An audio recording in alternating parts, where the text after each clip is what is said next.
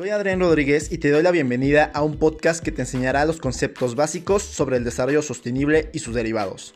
Aquí el punto es que tú aprendas para poder cambiar. Cambios que puede que sean pequeños, pero que al juntarse generarán un impacto no solo en tu vida, sino que también en la sociedad. Un impacto a favor de la sostenibilidad que dará beneficios en la actualidad y a futuras generaciones. Así te puedes volver parte de lo que en un futuro podría ser llamado la salvación de nuestro hogar, la Tierra. Prepara tu sentido natural y sé parte de este cambio sustentable. ¿De dónde viene la energía de tu casa? ¿Habrá algún daño detrás del proceso de encender un simple foco o prender la estufa? Antes de empezar, quiero anunciar este porque estoy muy emocionado. El fin de semana pasado el equipo de Asbet Cambio Sustentable participó en un evento que se llama Redux de Inc. Monterrey, que era una competencia de emprendedores y bueno, nuestro proyecto ganó como primer lugar en la vertiente de digitalización de pymes, así que se pueden ir dando una idea de qué es lo que vamos a hacer en un futuro. Se viene algo increíble, es un proyectazo. Va a apoyar, yo sé que va a apoyar a miles de personas, a miles de mexicanos que va a llegar súper lejos. Entonces, manténgase atentos en nuestras redes sociales sigan escuchando nuestro podcast, que el punto es que ustedes aprendan a ser más sustentables, así que también nos vamos a ir un poco por ahí.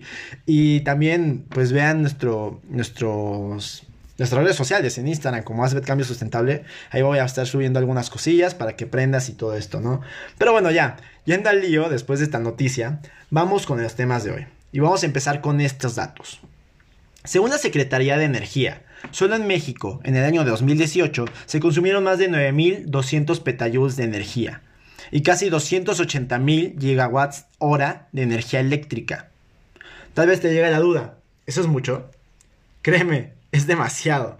Con tan decirte que un petajoule es 2.8 por 10 a la 8 kilowatts hora y que un gigawatt hora es un millón de kilowatts hora, tal vez ya te hayas dicho de qué está hablando pues este brother, ¿no?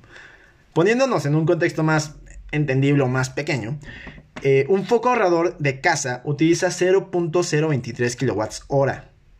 Eso nos da un estimado de más o menos de 12 mil millones de focos en solo un año de consumo en México. Pero bueno, dejémonos de tecnicismos.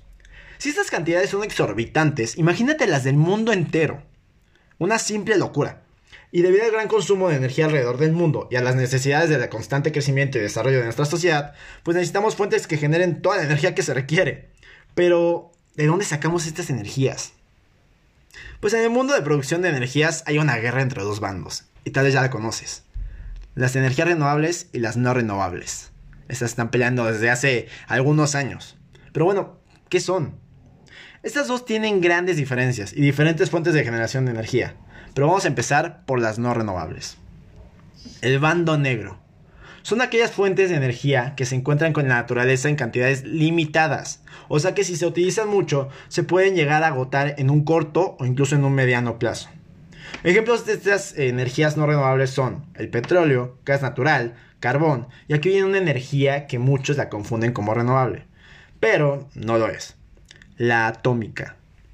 Esta última tiene una gran diferencia. Es una energía limpia porque expulsa vapor de agua y eso no afecta tanto. Pero... Y bueno, no, no genera ningún tipo de contaminante durante su uso.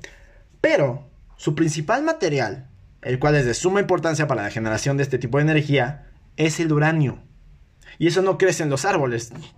Además que los desechos de este material, después de su uso, puede ser altamente peligroso para la vida y ni mencionemos las catástrofes medioambientales y de salud causadas por las explosiones de plantas nucleares.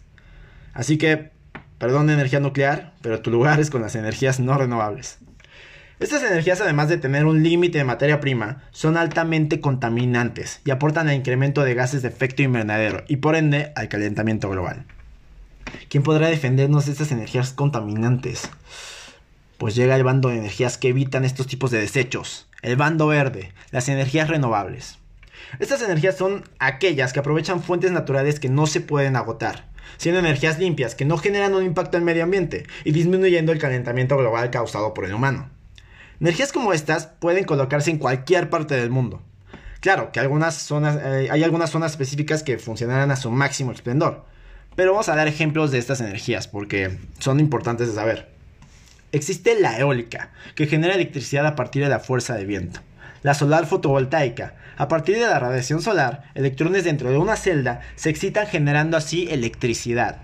Solar térmica. A partir del calor generado por el sol, igual estas por el sol, se calienta un fluido para producir vapor, el cual moverá una turbina que pasará de energía mecánica a eléctrica.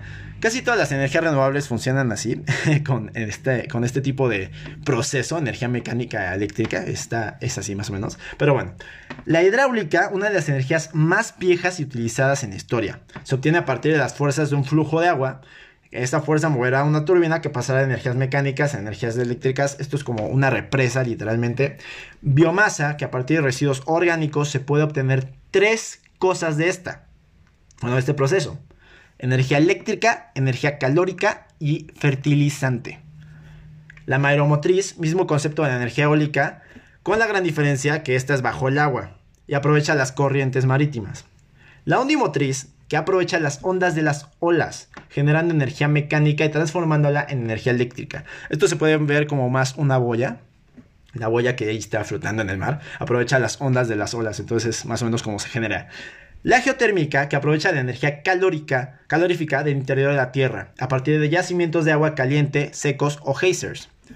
Eh, y bueno, no, por último, pero no menos importante, las celdas de hidrógeno, que a partir de procesos químicos se genera una corriente pasando oxígeno y hidrógeno por una compleja y cara unidad llamada celda de combustible. Esto puede generar una gran cantidad de energía eléctrica, y bueno, además de que expulsa oxígeno. Y bueno, esta es mayormente empleada en carros, aunque es un poco caro. No, no recomiendo ahorita comprarlo porque te va a salir muy caro. Pero bueno, Tristemente, las energías renovables aún tienen algunas complicaciones, como bajo aprovechamiento de fuentes naturales, gran costo de fabricación y por ende de venta, poco conocimiento de algunas, algunos materiales pueden ser no reciclables o dañinos para el medio ambiente después de su uso, entre otras complicaciones más específicas de cada tipo de, generación de energía. Sin embargo, son la, mayor, la mejor alternativa para luchar en contra del calentamiento global causado por el humano. No, generan emisiones de efecto invernadero, ni erosionan la tierra, ni, generan cambios climatológicos, no merman los recursos ya existentes y se pueden utilizar en casi todo el mundo. Siendo una alternativa muy prometedora para la, para la ayuda del medio ambiente, gran parte de las naciones alrededor del mundo han optado por invertir cientos de millones de dólares en plantas de muy grandes magnitudes. que genera la mayor parte de las energías de este país. Perdón, estoy un poquito malillo. Se me fue un poco la voz. Pero ya está bien. Pero bueno, hablando de un ejemplo muy evidente, es Costa Rica. Este país genera el 98% de toda su energía a partir de energías renovables. Un super ejemplo a seguir, más en América Latina, que estas energías aún no llegan como a su apogeo. Y pues yo tengo sangre costarricense, entonces también estoy súper orgulloso de este país. Es, es, increíble, es muy bonito. Además, apoyan muchísimo la sustentabilidad, así que vayan a Costa Rica, vayan a mi alma mater. Pero bueno, hay otros, hay otros ejemplos de países que generan arriba del 95% de su energía a partir de energías renovables, como son Islandia, Noruega y Uruguay. Países que vieron una alternativa súper viable para la necesidad de la energía. Entonces, sí existe otro país en América Latina que es Uruguay, pero pues no hay muchos, ¿no? Ese es el problema. Así que, hablando de América Latina, pongámonos en un contexto más de México. Con gran biodiversidad, con casi todos los biomas que existen en el mundo, tan extenso y con tantas oportunidades en el mercado, uno se llega a preguntar, ¿por qué México solo genera el 31% de su energía a partir de energías renovables? Bueno, a veces la política es la política. No podemos negar que el petróleo se sigue comercializando a altas cantidades, pero teniendo en cuenta que muchos especialistas estiman que los yacimientos de crudo existentes en, todo el mundo se pueden acabar para el año 2075. ¿Por qué seguir invirtiendo en algo que se va a acabar? En algo que posiblemente ya no existirá. Que colapsará en un futuro, en un futuro nada lejano. Que podrá colapsar económicamente, como ya lo vimos apenas, que, que el barril de crudo valía como nada, literalmente. ¿Por qué no? Bueno, ¿por qué no mejor guardarlo como reserva para el futuro? Si es que lo necesitamos. ¿Te imaginas que México produjera toda su energía en suelo 100% mexicano, sin matar a nuestra amada biodiversidad, sino que trabajando en conjunto para crear un mejor país que no merme sus recursos y que por ende mejore la sociedad? Producir tanta energía que podamos vender a países aledaños a nosotros.